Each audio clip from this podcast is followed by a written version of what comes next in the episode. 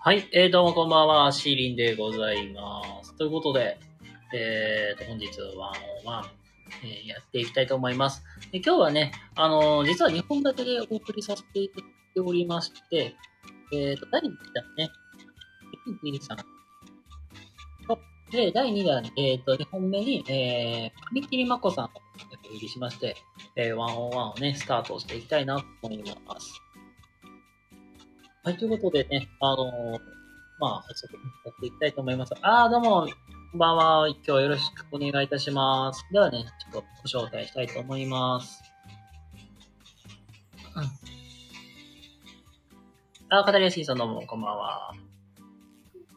こんばんは。どうもこんばんは。よろしくお願いいたします。お願いします。はい、ということで、えー、本日ね、ゲストで、ミーティーさんお呼びいたしまして、やっていきたいと思います。ありがとうございます。はい、ということでね、あのー、初めましての方もね、えーいらっしゃるかと思いますのでね、まあ大体1分ほどで、あのー、軽く自己紹介していただいてもよろしいでしょうか。はい、ありがとうございます。と今と、2児の母をしながら、えー児童支援、え児童発達支援施設で保育士をして、とその傍らで、えっとね、人と素直な心でつながりたいっていうのを目標に、コンセプトに、えっと、こうちょっと変わりたいけど変われないっていう方のね、背中を押すお仕事をさせていただいております。ミーティーと言います。よろしくお願いします。はい、ありがとうございます。お願いします。はいや、もう、実際ね、あの結構同業だっていうのをね、実は、ね、ちょっと前からね、お話になってて、まあ本当に僕も、今は 4day の現場で今働かせていただいておりまして、はい。だからもうちょっと近い部分もあったりとか、うんうん。あと、今、コーチングもまあ、その子育ての傍らでもやっていらっしゃるっていうそうですね。はい。やってます。いう感じでね、実際いろいろやられてるところですけども、いやー、なんだろう、まあ、子育てしながらって、まあ話だったんですけども、今お子さん、え、おいくつなんですか？お二人今ね、えっとね、小学校2年生と年長児です。はいはいはい。なるほど。まだまだ手のかかる男の子なので、もうやんちゃ坊主ですよ。えー。えー、男の子ってめっちゃ元気ですよね。ほんまに。本当にね、あの、まあ私からおしとやかな男の子は生まれないっていうのだけは分かってたんですけど、あの、案の定、おしとやかな男の子は生まれませんでした。ええー。でしたもう大体なんか、もう、喧嘩とか、え、何してんの？みたいな、ね、たくさんあるかなと思うんですよ。本当そん、そんなんばっかりですよ。ええなんか、あの、ちょっと、ちょっと目を離したら、本当になんか、家中水浸しやったりとか、ー。えー、何があった？いやもう私もわからない。なんかその、あの、水鉄砲で遊びたいから、もうおはい風呂の中ではいいよって言ってたら、もうそれがエスカレートして、なんか片一歩が逃げて出てきたのを追っかけて、なんか家の中で水し始めて、もう取り上げるしか方法ないとか、あー、悪い。なんか、エスカレートしとったらなんか、とんでもないところに戦いが発生したみたいな。そう、もうほんと止まらないです。今日もなんかあの、光る剣はいはい。なんかもうバチバチバチバチ喧嘩し、し戦い始めて、もう勘弁してって。えー、もう男の子あるあるですね、本当に。なんか、もう剣とか銃とか持ったら、なんか、戦いが発展するって、いやもうほんとそ本当あるあるですよね。う。もう止めることを諦めるしかないですよね。いや、ほんとそう。こうしてほしいなんていうよりは、ああ、もうこうなるもんやー、みたいなね、気長にそうそね、言った方がね、いいかなって。だから、自分もまあいろんなお子さんとか見てきてますけども、う。うんい。やーもうなんか、確かに男の子あるあるやなと思って、もう、なんか、ボールがビュンビュンなんか剛速球で飛び交うし、うん。あとね、もう段ボールで大体物を作らせたら大体剣か銃か、なんか盾作り出して、わかる。で、それを振り回して戦いごっこじゃーってね、もう走り回るし。いや、ほんとそうですよ。もうなんか、全然理解してあげれないから、うん。あのーもう理解してあげられへんから、もうそれを良しとしてあげるしかないと思うけど、良しとしてあげられる許容範囲を超えてくるんですよね。いや、ほんまはそうやそう。本当に。あの、誰かあの男の子の扱い方教えてって感じです。うーん。いやーもう本当に、なんか自分の上司とかは、うん。なんかもう、男の子を育てて育ててたから、うんうん。だもう負けないように体力だけはつけてたみたいな。あああ、これ、なるほどなって、確かに男の子ってもう、言ったらもう体力ガンガン、もう、いく、まあ、余ら、余らんっていうか、もう、エネルギッシュやから、ー。うんうん。大人が根負けしたらあかんよなっていうのは、なんかよくわかるし、よくわかるなと思って。間違いないですね。本当にそんな感じで、まあもう、ね、もう本当今、なんかもう、僕もそうですし、ミンティンさんも、ね、お互い、なんか、まあお子さんもおと、なんかもう、夏休みに入ってるから、うん。いや、もう家にいる時間とかめちゃくちゃ長いじゃないですか。もう家にいる時間とか、うんうん。つけたとしても大体朝からまあ夕方ぐらいまで。いや、本当にそあのう。あの、ダラダラしてるしね。本当に、できますけども、実際に、結構自分らしさみたいなすごいね、大事にされてるっていう。まあ本当なんか、ノートのブログもそうですし、うん。スタイフでの配信とかも、まあ自分らしさみたいなのをすごい大事にされてるんやなっていうのが、あ、ありがとうございます。めっちゃ読んでくれてるますよね。めっちゃ読んでくれてると思って。そうなんですよ。自分らしさね、難しいですけど、ちょっと今日めっちゃ、めっちゃたくさんの人来てくれてる。いやーありがとうございます。あ、あのーそうですね。なんか、もし、なんか、質問とかあったら、レターにすいません、入れていただけたら、あの、コメント流れちゃったりしたら、ちょっと、こっちら広げ、拾えないかもしれないんで、あの、もしね、あの、僕であったりとか、インティンさんに、なんか質問とかあったら、もう、レターの方に、どしどし入れてください。あの、後でね、あの、レターの方で、あの、拾っていこうかなと思いますので、よろしくお願いします。ちょっとごめんなさい、なんかちょっと話にそれちゃいましたけども。で、うん質問あるようなメンバーじゃない気がする、ここに。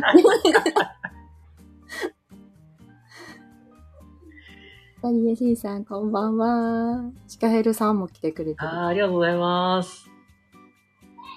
ウッチーさんも。ウッチーさん、男の子って言っても個性いろいろあるもんねって。ほんまそうですよ本。当に。だって、ぼもう本当僕が今まで会ってきた男の子の中で一番すごい子、うん。なんかもう、暴言暴力めちゃくちゃすごい子とか。やっぱ僕はね、もう、あのー心の中でっていうか、まあその子のことを、あのーリトルヤンキーって僕は言ってるんですけど、今日はリトルヤンキーいろいろやらかしてくれたなとか言って。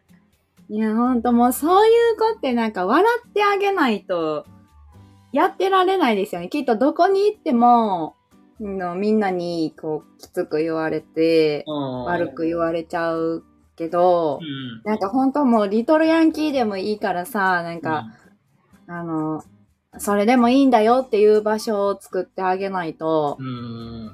どこにも行けへんくなっちゃう。いやー、まあ確かに。うん。なんか、僕もなんか、実際に言うと、なんかその子のなんか悪いところだけしか目に入らないじゃないですか。うんやっぱりうんうん、なんか、うわこいつまた人殴って叩いてるわ、うわ、入ってるわ、なんかそんな悪いとこしか見ないけど、なんか、そんなとこになんかいちいち目つけてても、なんか、しんどいなって。うん。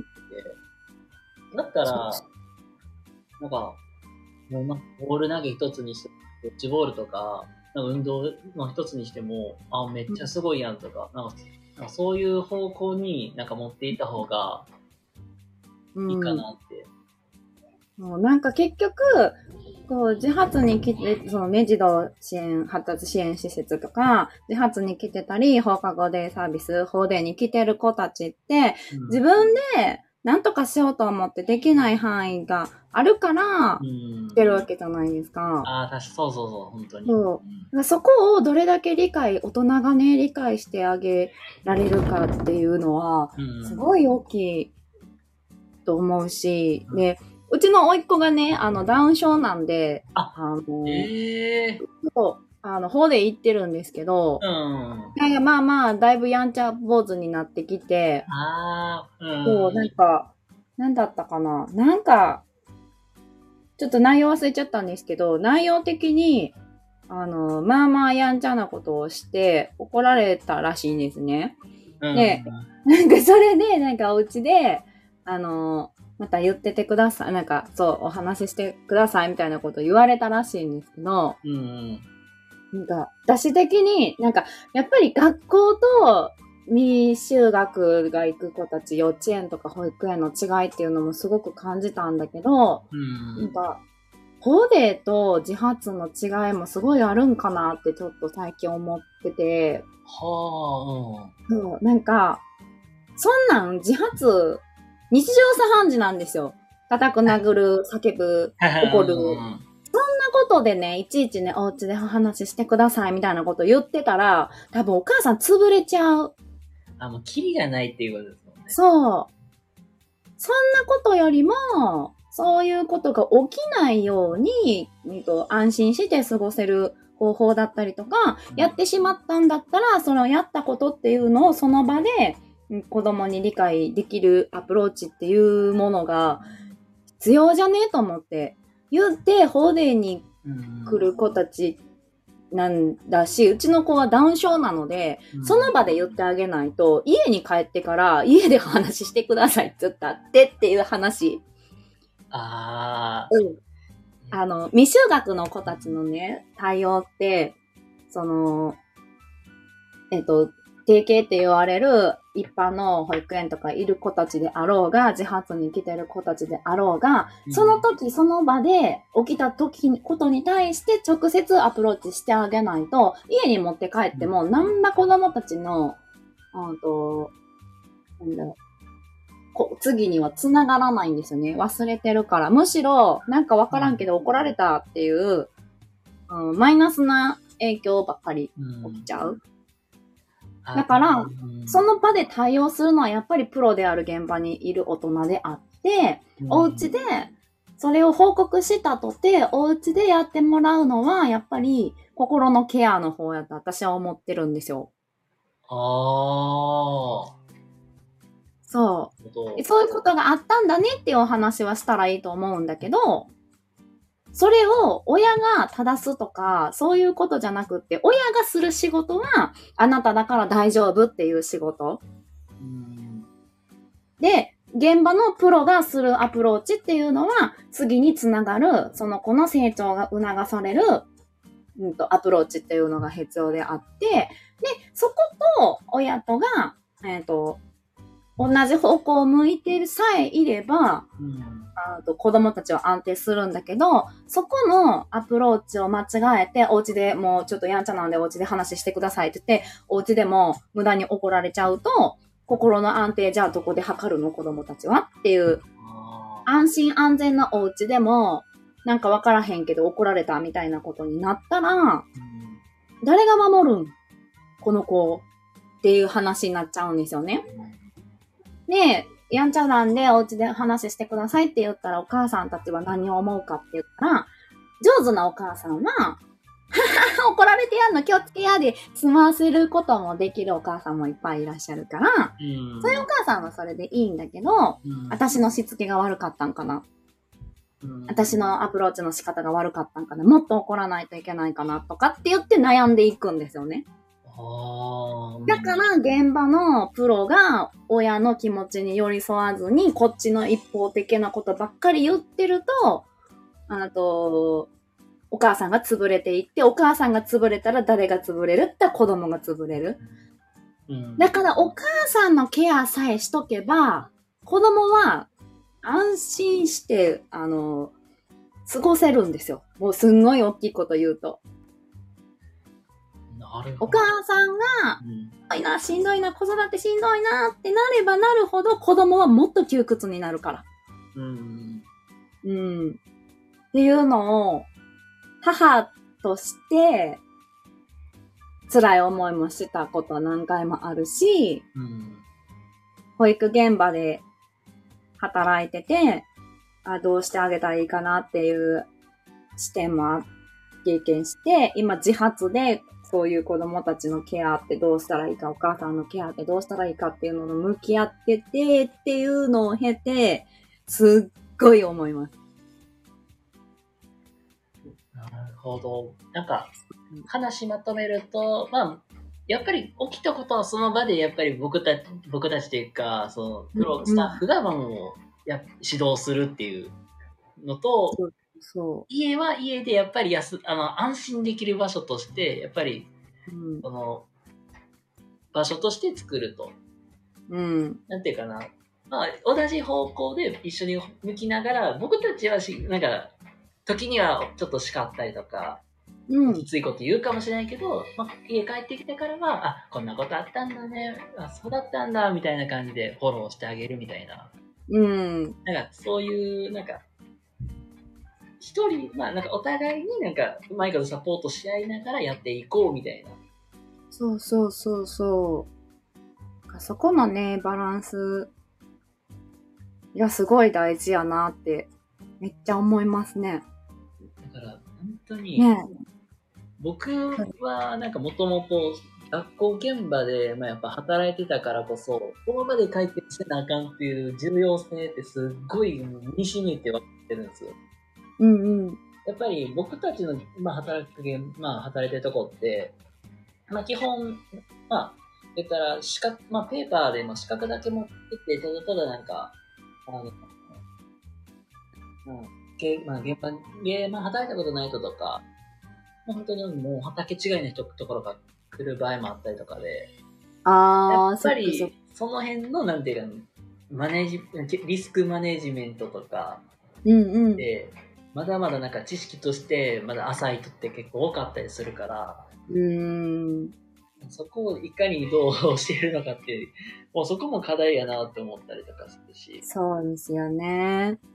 なんか子育て経験がある、あればあるほど、なんだろう。我流でやっちゃったりとかもするし。ああ、ある。なんかあるっていうか、いや、いるなっていうのはすごい思う。うーん。だから、親っていうのはこうあるべきであるみたいな人って。そうそうそうそうそうそう。でだから自分はこんだけしたんだから、じゃああなたみんなも頑張らなきゃみたいな。結構、押し付けみ、押し付けというわけじゃないけど、なんか、うんあの、親はこうあるべきだみたいな考えているから、うん。結局、なんか、すべてがすべて、なんか、うん、まあ結局なん、何が言いたいかって言ったら、いや、なんか、これができないのは親の責任だよね、みたいな、なんか、その、責任をなんか結局押し付けるっていうのって、まあそれって簡単じゃないですか、それって。うんまあ言ったら多数、まあ多席思考やから。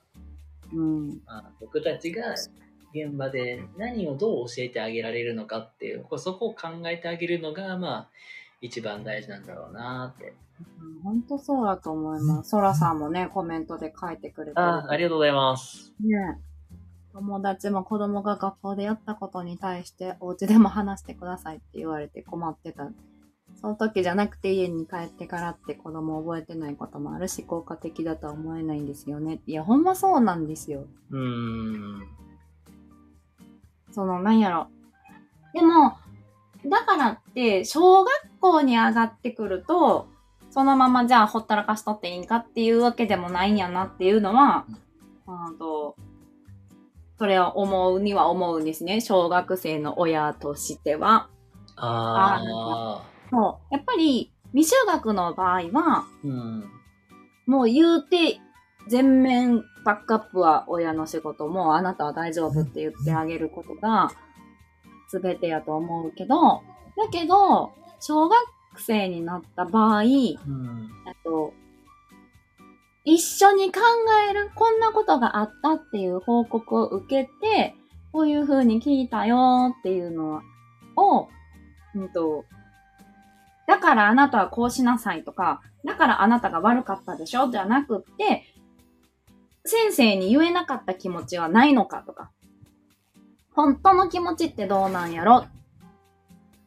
本当の気持ち、その時の、その、覚えてるのか覚えてないものかっていうのもあれだし、次につながるアプローチしようと思ったら、あの一緒に振り返るとか、ああ、うんなるほど。そういうことはできる。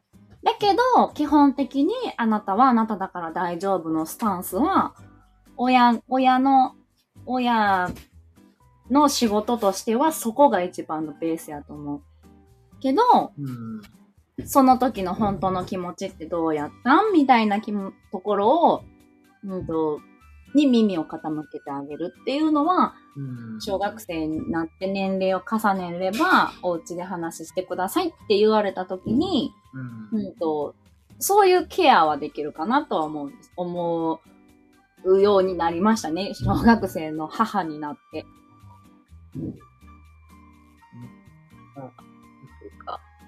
うん気持ちに、まあ、お家で、まあ、やっぱり、あ、今日もまあ、なんまあ、子供の気持ち寄り添うみたいな、ちょっとヒアリングしながら、まあ、次気をつけようね、みたいな、うん。まあ、そういう感じで、で、まあ、フォローしてあげるみたいな。そうそまあ、そこにやっぱり子供、まあ、その自分の子供の、まあ、ありのままを認めてあげるっていうのが、う。うんうんうん。個性であったりとか、まあ、なんていうかな、いいところも悪いところもすべて、一つすべてあなただから、みたいな。そう、ほんとそうですね。それ、その関係が、その親子関係が築けてるのと築けてないのとでは、思春期に入った時に大きく変わるのかなって思います。あうん。あ、ね、ここでうまいこと気づけなかったら、やっぱりね、反りに反り合うし、反発しちゃうし、でうまいことね、関係が築けてたらね、あの、ちょいちょいちょい喧嘩ありつつも、いうまいこといくのかなとかって。そうですね。なんかあった時は話ができるんじゃないかなと思い、思うところはありますけどね。うん。ああ、けど、そらそらこのコメントすごいわかる。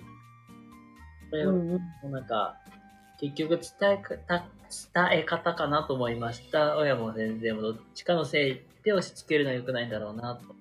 一緒に解決していく課題って考えてほしいな、言ってほしいな、嬉しいですねっていうので、うん。だから基本なんか、うーん、うん、なんだろう。なんか、まあ、これは親の責任だって押し付けるのはまあまあ簡単やけど、まあ、あの、こなんていうかな、一緒にまあ頑張っていきましょうみたいなスタンスで伝えてあげた方が、やっぱり、うん、保護者的にもすごく、ね、心強いとこもあるだろうし、まあ、ちょっとお互い協力しようみたいなうん。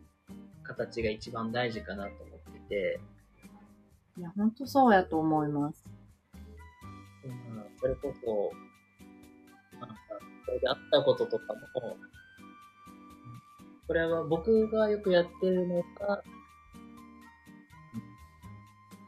まあ、なんか親も一緒に巻き込んで、なんか振り返りするみたいうんうんうんな。うん。基本僕とかも、まあ、そなんか、あのごご自宅までなんか、設計することもあるんですけど、うん。その時に、まあ、今日なんか先生と話したこと覚えてるみたいな振り返りして、で、まあちょっと軽くじゃあここ気をつけようねで軽く済ましといて、でまあやっぱり、その時にまあ次からまあ、まあ一緒にまあ振り返りという形で、まあ今日こういうことで言われたよね、みたいな感じで、あ、うん、みたいな。うん。まあ、ちょっとそこで一緒にお親御さんと一緒に振り返って、あ、じゃあ次から気をつけようね、みたいな。もうなんか、もう怒られるんやったらもうそこで一旦もう、もうその場でもうおし,、まあ、おしまいにして、まあ家帰ったら家帰ったで、じゃあ次頑張ろう、みたいな。うん。とか、またなんかそこでうまいこと切り替えるみたいな。いや、ほんとそう。なんか、ずるずる、ずるずるねちねち言われても、大人も一緒じゃないですか。まだそれ言うみたいな。さ 確かに。あ。なんか、なんやろ、子供と大人って、こう、ついつい分けられがちやけど、うん。私たちも、こう、仕事でなんかミスしたりとか起きた時に、それを、例えば、そんなことないけど、例えば、お家帰って、なんか、パートナーに会社の人から、なんか連絡入っとって、またそっからなんか、ゆっくりしできる場所でぐじぐじ言われたりとかしたら、めっちゃ嫌じゃないですか。なんかもうぐちぐち言われたら、もうね結局何が言いたいのって、そうそう。でなんかちょっと、だからさ、うん。それと、ほんと子供たちもそれと全く一緒うん。で帰ってきてから、あかんってお、あかんかったっていうのは多分本人が一番感じてると思うから、うん。そうあとはあれですよね。一回言ったからって子供がすぐにちゃんとできるようにはならんっていうのを大人が理解すること。これ言ったよねいや、こないだもなんもそんな一回じゃ聞かんって。これある。そこは一番かな。親もそうですけど、親はついついね、なったって絶対言うから。うん、で、あれ、それ、ほんまに。そうい。や、こないだも言ったじゃねえかよ、みたいな。それは子供には通用しないって、何回も何回も何回も何回も言って、やっとできるようになるんやっていうのを、こっち側がきちんと理解してあげるっていうのは、うん、めっちゃ大事かなって思いますね。いや、本当に。それこそ、お片付けができない子とか。大体、なんかこういうパターン多いなと思って、あ、片付けてないやん、みたいな、また、みたいな。いや、ほんまそれです。3秒後に片付けろって言って、さっと3秒後に遊んでますからね。そうそうそうだから、大概ね、もう、あ、片付いてないなっていうのを、元に置かれてるものがあったらもう、あの、ロッカーの上に一個ずつ並べていってるんですよ。スクラップ、はい、スクラップ、スクラップ、スクラップ、はい、見てみて、展もう展示室みたいな感じで、もう、見てみて、こんだけ並んでるで、誰の？みたいな。いや、ほん誰のまそうですね。ね、もうこれね、もうなんか、自分の子供とかやったら、はいはい、並んで並んで、はい、これ誰の、はい、なんぼ、みたいな、競り、競りにかけるからね。はい、これだね、はい、いで、はい、ね、さはい、さえ、はい、それといて、そけ、みたいな感じで。そうそうですね。もう我が、我が子はもっと雑いですけどね。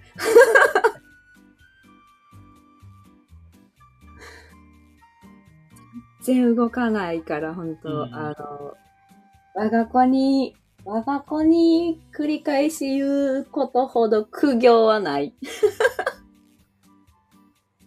いやー、うんまあ、これ多分本当自分の子供とか持ち出し、まあ持ち出したらっていうか、ね、子育てしだしたら多分もう、多分仕事と、まあ多分家とでやること絶対変わるやろうなと思うんで、うん、あの、全然違いますからね。うん。育てと保育とか教育って。本当に違う。そう。あのまあまあ衝撃を受けるぐらい違いますよ。いつか、いつかシーリーさんもパパになる日が来ると思いますけど。多分ね、ああ、多分す、ああ、スパルタになるかもしれんな。あいつがやるペーンみたいな。もう自分がもうスパルタで育ってきたようなもんなんて、そっか。なんか、そんな気もしてますけども。うんで、やっぱり、なんや、私の今の職場のスタッフさんが、ほとんど、あの、子育て経験がある方ばっかりで、ああ、うん。で、しかも、まあまあ、まあまあ手のかかる子たちを育ててるお母さんばっかりで、うん。だからなんかこう子供たちがね、ごご飯食べないじゃ、片付けないじゃって言って、言ってやってて、うん。職場では、こう、なんだろう、見通しつくように、こう、ちゃんとここ対応してあげたりとか、うん。崩れちゃったらそれに対応したりとかってめっちゃやってるけど、もうみんなで、これ我が子やったらほんま食わんでいいわって言っとうな。もう食べんでいいって言っとうねって。絶対そうなる。本当に。一食ぐらい食べんでもしなへんって言っとうって言ってみんなに笑いながら、わかるーとかって言って。いや、もう、これ食べへんとか言う言うことかもね、いやだ、苦手とか言って、残すことか、あ、もう食べんでいいわ、みたいな。そうそうそうそう、結構ですって。はいはい。うん。うん。言ってるけど、やっぱり、やっぱりそれだけみんな違うんやなって思う。そらそうやな、これ仕事やもんなって言って。確かそれだけね、ちゃんとプロとして信頼してもらって預けてくれてるから施設なんて特に選んでるじゃないですか。学校とかってに。うん。ね、地域で決まっちゃう部分があるかもしれあないけどね。うん。自発とか、まあ法でも入るとこなかったからっていうのもあるかもしれないけど、うん。うん。けどある程度自分の我が子にとっていい場所っていうのをお母さんたち探してると思うので、うん。ん。こう、働いてる側が、しっかり、なんやろな。プロとしての自覚は本当に必要な現場やなっていうのはなんか年々思いますね。なんだろう。うんプロとしてもあるし、うんなんだろう、うん僕の場合って、ね、まだね、子育てしてるわけでもないから、うん。なんだろう、ただなんか、若い兄ちゃんみたいな視点で見られてるかもしれないですけども、プロとして、まあなんか助言できるところはね、助言していくのってすっごい大事だなと思うし、うんうん。まあなんだろう、まあ、うん、なかなかね、保護者さんの考えを変えるっていうところまではね、多分いかないとは思うんですけど、うん。やっぱりいろいろ話していく中で、なんか完璧主義にし従う人ってめちゃくちゃ多くないかなっていうのをすごくすあーごい感じて、なんかここまできっちり、きっちり、きっちりさせないとなんか気が済まないみたいな。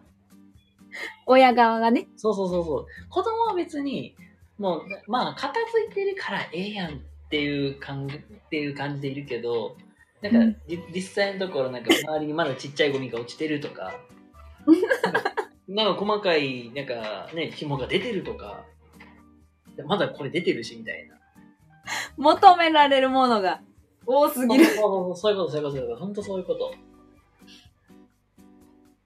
だから、すっごい、なんか完璧になんか片付けないと、なんか気が、片付けさせないと気が済まないとか。うーん。だそれで、やっぱりなんか、うん、あ、保護者さんもやっぱり自分もやっぱり、うん、のこともなんか、きっちりしないとやっぱりダメみたいな。うん。なんか子育てとかでも、あちゃんとしつけができてないんだわ、もっと頑張らなって、みたいな。そういう人がなんか中にはいるなっていうのをちょっと実感する部分なんですけど。でもなんかブログの中で、うん。なんか楽しむっていうのをすごい大事にしてるっていうのもなんかうん。あって、なんかそこ、なんかすごい、なんかじ、なんか自分もなんか、ちょっとちょちょいちょいなんか、なんか変にこだわるとこもあったりするんでうん、あ、等身大の自分ってなんかすごい大事だなって、ありのままって言ったらいいんかな。うんうんうん。もうすっごい大事だなと本当思って。いや、ほんとそうやと思います。結局自分が、うーんと、まあ、保育士の立場、保育とか教育のする側の立場であっても、親の立場であっても、自分が楽しく過ごしてるっていう、うーんと、土台がありさえすれば、うん。なんかし、心にも余裕持てるし、うん。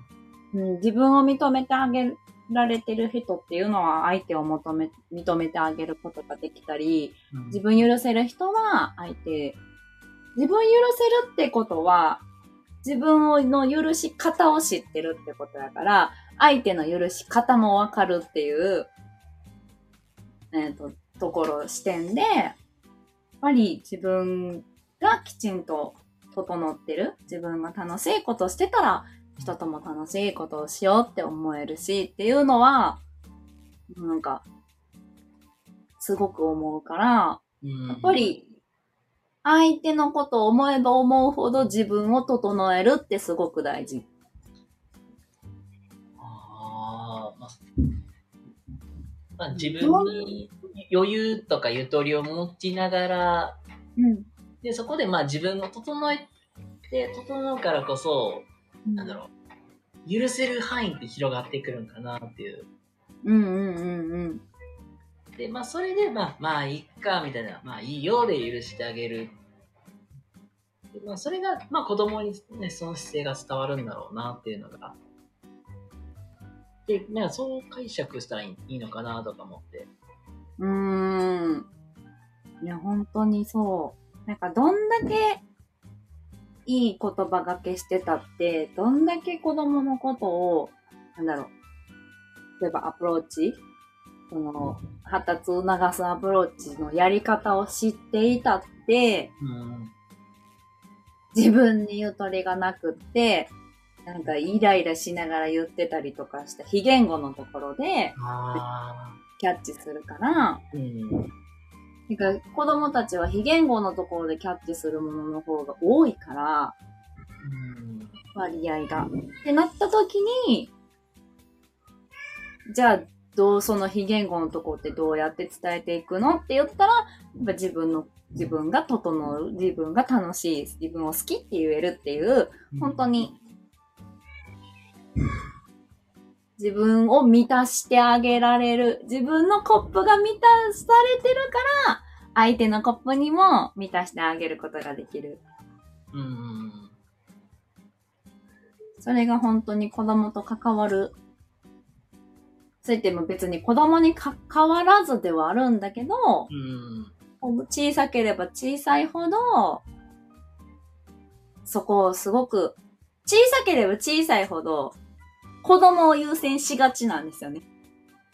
物理的に、例えば赤ちゃんだったりとかしたら泣いたらすぐ行かなきゃとか、うん。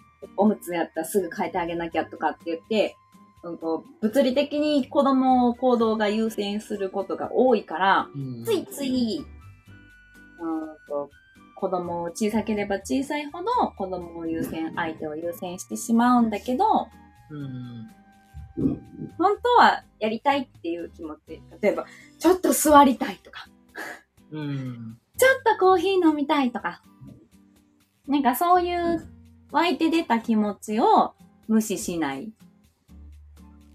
大切にしてあげる。あできるっていうのは、ちっちゃいことのようだけど、そのちっちゃいことがちりつもになって、爆発した時にはもう手遅れってなるから、本当にちょっと、ちょっと、あの、ちょっとトイレ一人で入らしてとか、うん。そういうちっちゃいことを、えっ、と、自分の気持ちを優先して、泣こうがわめこうがちょっと待っといてって子供に言うとか、パートナーにトイレは一人で入りたいから泣いてでもいいからちょっと見といてってお願いするとか、なんかそういう、なんだろう。自分を優先するっていう言葉を使うと、いや、無理やんってお母さんたちってなるんだけど、うん。じゃなくて自分の湧いて出た気持ちをきちんと理解して満たしてあげるうん。っていうのを大事にしてほしいなと思って私は発信してる感じですね。なんまあ、言うたら、なんか結構確かに赤ちゃんとかできるとね、やっぱりなかなか手話せないから、どうしてもなんか自分のことって後回しになりがちだよねって。そうそうそう。それが当たり前ってついつい思っちゃう。みんなやってることでしょって。うん。うん。で、やっぱりなんかちょっとしたな息抜きとかって本当大事だなと思って。ほんとそうです。それこそ、なんだろう。まあ僕、まあね、僕、僕の立場とかだったら、じゃあもう、まあ、嫁さんができたらもう、嫁さんがちょっと、まあ、ほっと一息つける時間を作ってあげるっていう姿勢がすごい大事なんだろうなって。うんうんうんうん。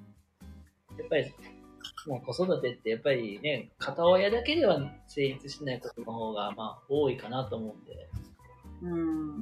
まあお互いに協力し合いながら、本当に、まあ、男性も、まあ、参加して、やっていくのが大事なんだなっていうのが、そうですね。それを、なんか、あの、ちゃんとすり合わせる？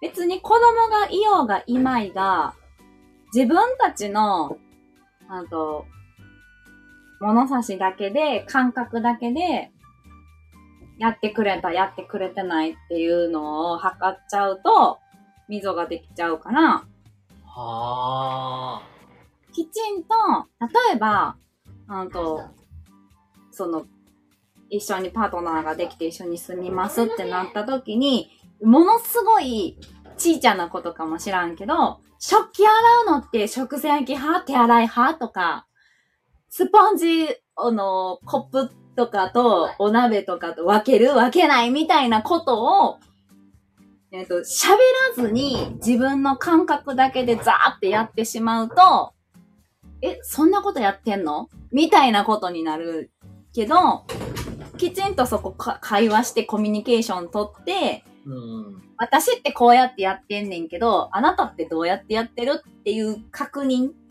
ができることで、あすり合わせることができる。全然違うことやってても、あの、そこでもちょっと気になるから分けてほしいねんって言うやいいじゃないですか。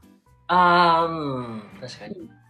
それを、それを察しや、見て察しやってやるから溝ができる。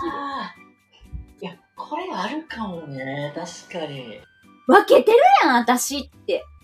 2個あるってことは分けてるやんってなると、知らんやんってなるんやけど、そこもめんどくさいかもしらへんけど、そのところをきちんとコミュニケーション取って確認することで、そのイライラとか溝っていうのは、えっ、と、つから、作らなくて必要、作らなくてよくなるよっていうところ。なるほど。うん。いや、察したらわかるやん、みたいなね。でも見たらわかるこ、わかるやんっていうことでも、言葉にしないと伝わらないよねっていうことですもんね。そう。だから、お互い価値観似てるとこはあるけど、やっぱりね、全く別の人間だから、育った環境も違うわけだから、結局価値観ってちょいちょいずれてるよねっていう。だからそこのすり合わせをしないことには、いや、こその先ののなんだ結婚生活とかも大大変なんだろうなっていうのが、やっぱりちっちゃいことで喧嘩になったりするから。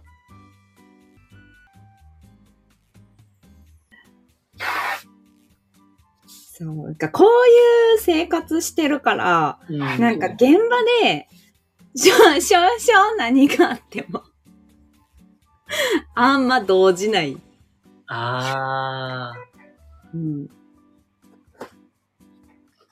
確かになんかもう、何があってもなんかもう少々はもう動じないっていう、ああまあ、あれやでしょまあ大丈夫でしょみたいなね。そうそうそうそう。まあ、そう、それが、なんかこう、よし悪しというか、大丈夫でしょって言って、こう、なんや確認を怠ったりとかするあ危険性もあるから、それが、そうそうそう、一概にいいかって言ったら、そうじゃないけれど、そこはやっぱりお仕事としてしっかりするんだけど、こう気持ちにね、なんか、こう、なんやろ、あれもダメ、これもダメ、みたいな感じっていうよりも、あ やらかしよったな、みたいな。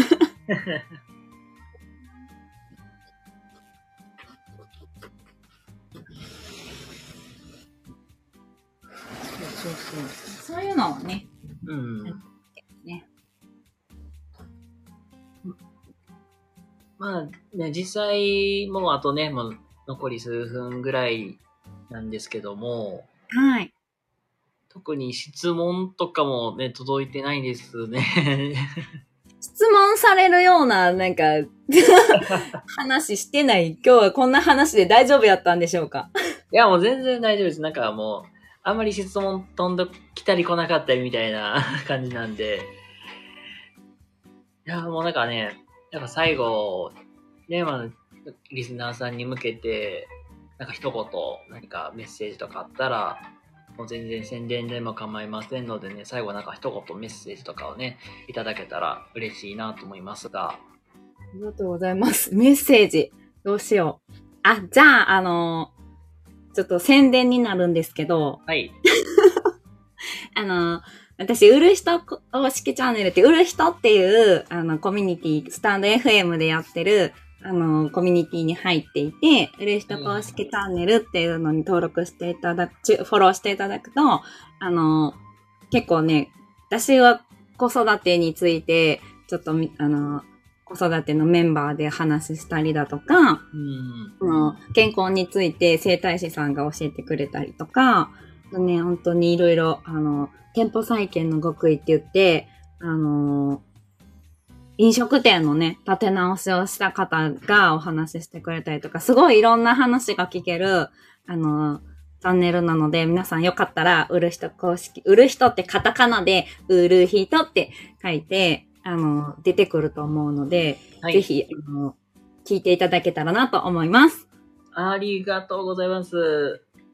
あ、よくたちょこちょこ見かけるんで、あ、なんだろうなと思ってたんですけど、あ、見かけてくれてますか？やったー、ななんていうか、まあ、コミュン、なんかちっちゃいコミュニティみたいな感じで捉えたらいいんですかね、なんか。あそうなんです、そうなんです。えっとね、あの、しんちゃんラボの新庄さんっていう美容関係の、あの、プロフェッショナルと、あの、こじらぼさん、聞く話すのこじらぼさんって言って、うんあの、販売員の、えーエリアマネージャーされてるこじらぼさんっていう方が、二人が、あの、作ってるコミュニティなんですけど、うん。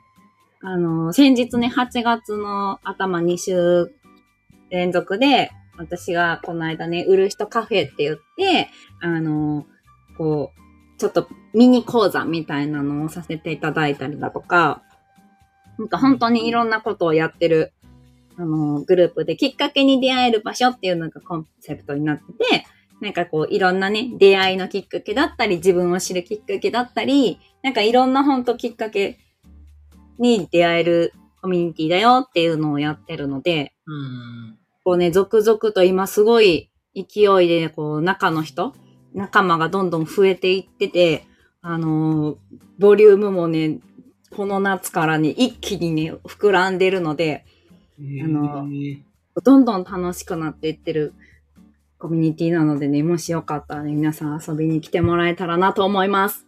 そう。そして明日、そちょうど明日、その、ニコ行くっていう子育ての、あの一緒にニコニコ、え？子育て、え？ニコニコ子育て楽しもうっていうのがコンセプトで、うん。一緒に子育てニコ行くっていう番組をやってるんですけど、はいはい。そのメンバーで、あの子供っていつも〇〇だよねっていう話にをテーマに、あの10時半、22時半から、うるひと公式チャンネルで、えーライブをしますので、皆さんと交流しながら、あのもしよかったら遊びに来てもらえたらなと思います。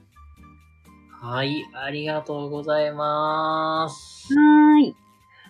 はい、ということでね、あのー、ワンオンワン、本日のゲストを迎えしまして、えーやらせていただきました。で、あの、最後までね、ご視聴いただいてありがとうございます。